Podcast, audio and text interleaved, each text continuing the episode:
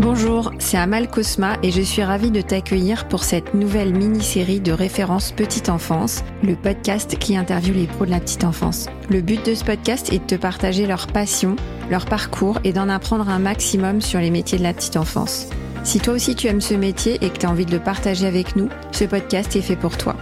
Juste avant de démarrer, quelques petits messages. D'abord, je te recommande les deux premières saisons si tu as envie de travailler tes process et ton management.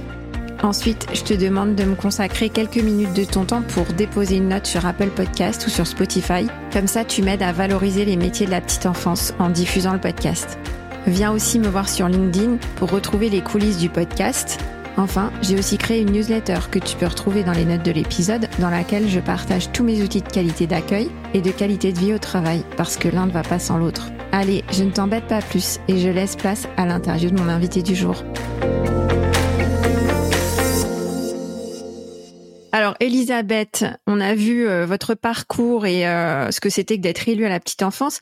Et on a vu surtout que vous étiez au, cœur de notre secteur d'activité. Et je sais que vous êtes dans des grands projets. Et j'aimerais vraiment en parler avec vous pour euh, essayer de rendre accessible à tous dans des termes simples les grands projets de la petite enfance. Parce que parfois moi j'entends parler de, de, termes comme le comité de filière ou le SPPE ou l'IGAS, enfin toutes ces tous ces acronymes et ces termes qui sont très abstraits pour pour moi ou pour le professionnel euh, de terrain. Est-ce que vous pouvez euh, nous en dire un peu plus dans des termes très simples? Et notamment, je crois que vous présidez le comité de filière de la petite enfance. Alors, qu'est-ce que c'est? Alors, c'est un comité, comme son nom l'indique, qui a été donc installé par Adrien Taquet, le précédent secrétaire d'État à l'enfance, le 30 novembre 2021. Donc, il n'a pas tout à fait un an et demi d'existence. Pourquoi a-t-il été créé? Eh bien, tout simplement à cause du constat que nous faisons toutes, qui est celui d'une pénurie très importante de professionnels de la petite enfance, avec les conséquences que cela euh, sur euh, bah, l'accueil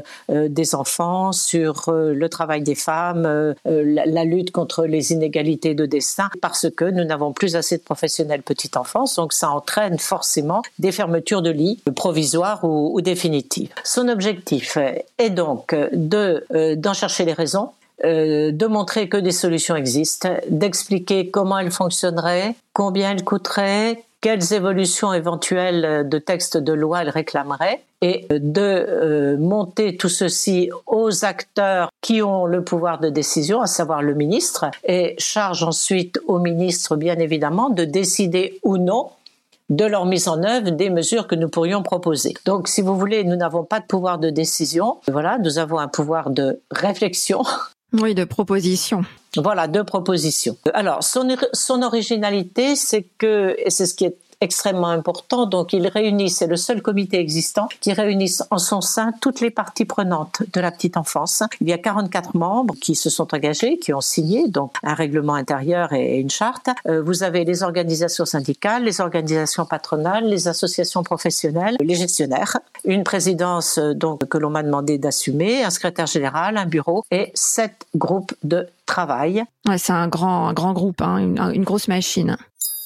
Nous avons par exemple à notre actif déjà deux réalisations. La campagne de communication que nous avions demandé pour une revalorisation de l'image de ces métiers puisque c'est l'un, l'une des deux causes euh, que nous avons identifiées, nous ne sommes pas les seuls, hein, sur cette désaffection pour ces métiers. Donc la campagne de communication, vous avez dû la voir, je suppose, hein, parce qu'elle a occupé... Euh... Oui, c'est une très belle campagne qu'on voit sur LinkedIn notamment, sur, euh, sur les réseaux, à la télé. Donc ensuite de quoi euh, nous avons demandé la création d'un observatoire de la qualité de vie au travail des professionnels. Je pense que c'est en, en très bonne voie. Et puis également, nous nous sommes penchés sur la deuxième cause de désaffection après l'image des métiers, c'est la revalorisation salariale. Hein, les salaires, puisque effectivement, ces professionnels ne sont pas payés à hauteur de ce qu'elles devraient l'être. Ce sont des métiers à très haute responsabilité. Hein, ce ne sont pas des boîtes de conserve, hein, ce sont des enfants qu'elles ont entre les mains. Ce ne sont pas des peluches non plus, ni des poupées. Hein. Donc c'est une très très grande responsabilité. Voilà, les parents leur confient le matin quand ils arrivent ce qu'ils ont de plus cher. Donc on peut espérer, les pros de terrain peuvent espérer une évolution euh, quelque part de leur salaire bah, disons une évolution. Alors, euh, je ne vais pas vous dire que demain, en claquant des doigts, euh, tout le monde va être. Je n'en sais rien de toute façon déjà. Oui, bien sûr. Mais c'est ce que vous défendez en fait. voilà, c'est un sujet qui a été mis sur la table et euh, maintenant, bah, j'attends de voir d'abord les conclusions de ce travail parce que je ne les ai pas. Et puis, une fois que nous aurons les conclusions, bah, voir quels sont les arbitrages qui seront rendus. Ouais, d'accord. Donc, ce que je comprends, c'est que finalement, le, le comité de filière, c'est un grand groupe de travail sur la pénurie de professionnels ses causes et les solutions et que euh, vous avez des grands axes de travail qui sont euh, l'image euh, du métier et la revalorisation salariale et la qualité de vie au travail. C'est ça. C'est vrai qu'en termes d'image, on a tous on a tous en tête que pour beaucoup de gens, la petite enfance c'est c'est un job ou c'est un, un travail mais peut-être pas un métier en fait les gens oublient que c'est un métier technique et qu'il ne suffit pas d'aimer les enfants pour accueillir des enfants et pour s'en occuper toute la journée. Euh, moi, je sais, je, m'amuse toujours parce que quand j'emmène des journalistes dans des crèches hein, pour des reportages, ils sont tout contents. C'est vrai que c'est sympa d'aller dans une crèche, ils voient des bébés, des petits, blablabla. Bla, bla, bla. Et puis, au bout d'une heure, quand on ressort qu'ils ont enlevé leurs surchaussures, elles restent.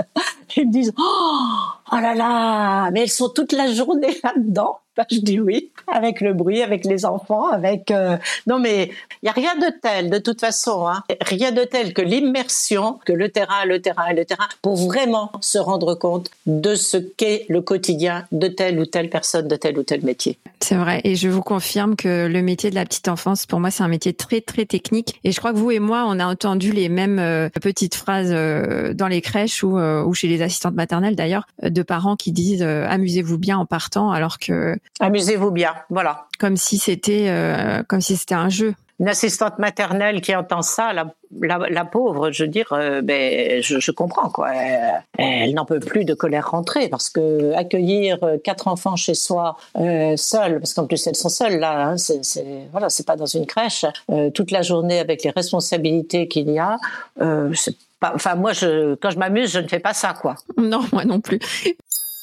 J'ai beaucoup aimé la campagne euh, de valorisation des métiers et j'ai trouvé que cette campagne avait entraîné euh, tous les acteurs de la petite enfance parce que euh, je vais beaucoup sur LinkedIn et je vois tous les tous les gestionnaires, les pros de la petite enfance, les managers qui, qui essayent de donner la parole à leurs équipes, de faire des petites vidéos et de parler des métiers. Donc j'ai l'impression qu'il y a eu un petit effet boule de neige. Tout à fait. Non, non, mais vous avez entièrement raison. Et moi aussi, je suis pas mal sur LinkedIn, je l'ai repéré ça. Mais c'est très bien. Alors, vous savez, très honnêtement, je ne prétends pas avoir le monopole de résoudre cette crise. Hein. Euh, donc, si tout le monde peut s'y mettre et si ça fait, ça donne des idées, euh, des envies et qu'après ça fait naître des, euh, voilà, des, des vocations euh, chez des jeunes ou, ou, que ça donne à des pros qui sont euh, déjà en place, bah, finalement l'envie de rester plutôt que d'abandonner leur poste, c'est très bien. Hein. Moi, je m'en réjouis. Alors là. Oui, c'est la force du collectif.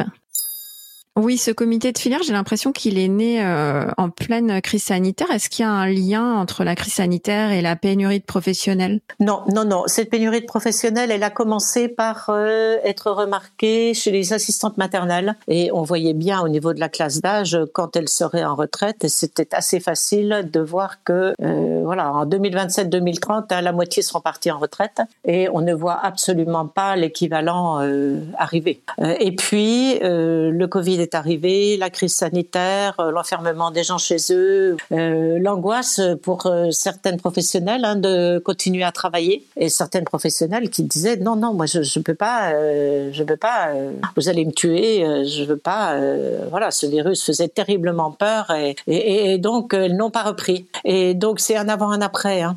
Oui, en fait, ce que vous dites, c'est que le, la crise sanitaire, le Covid, c'est une sorte de catalyseur. Donc, vous dites bien que c'est pas à cause du Covid qu'il y a une pénurie de professionnels, mais que ça a joué un rôle de catalyseur et de d'accélérateur, de, de révélateur. C'est ça.